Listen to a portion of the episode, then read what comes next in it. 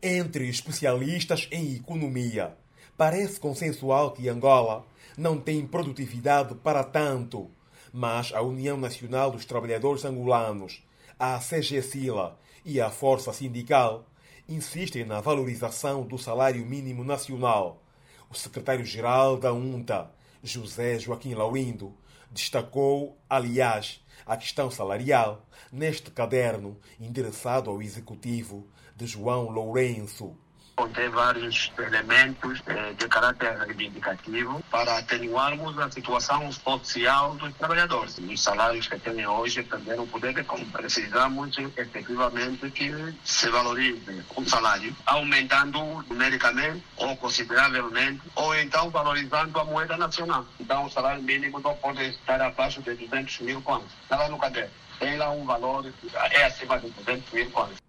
Os números da produtividade em Angola sugerem prudência, mas o economista e investigador Heitor Carvalho, diretor do Centro de Investigação Econômica da Universidade Lusíada de Angola, alerta que o trabalhador tem toda a legitimidade para exigir o que julga necessário para a sua sobrevivência. Infelizmente não temos condições para isso. A produtividade total da economia no quarto trimestre situou-se em 260 mil kwanzas.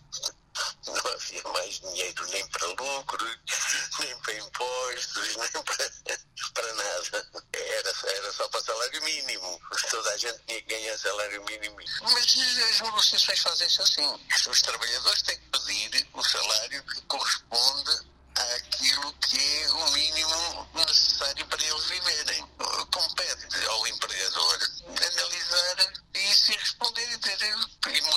demonstrar que não é possível. O trabalhador não tem que andar a, a fazer contas do que, é que a empresa pode ou não pagar. No artigo 90 da Constituição de Angola, relativo à justiça social, o jurista Domingos Chipelica Eduardo encontra motivos para aplaudir a batalha das centrais sindicais. A remuneração, o salário é um elemento importante. Entretanto, temos entre nós injustiça social. Aqueles que têm salários inúmeras regalias, benefícios, em contradição com aqueles que já ganham pouco. Mas não há qualquer vontade política de mudar esse, esse quadro, que dificulta cada vez mais com a inflação, com o desemprego e com as políticas públicas ineficazes a vida do cidadão ou do trabalhador comum. O caderno reivindicativo, ainda sem resposta das autoridades, expressa a preocupação dos sindicatos face à retirada da subvenção aos derivados do petróleo e exige o desagravamento do IRT, imposto sobre o rendimento do trabalho. Benguela João Marcos, Voz da América.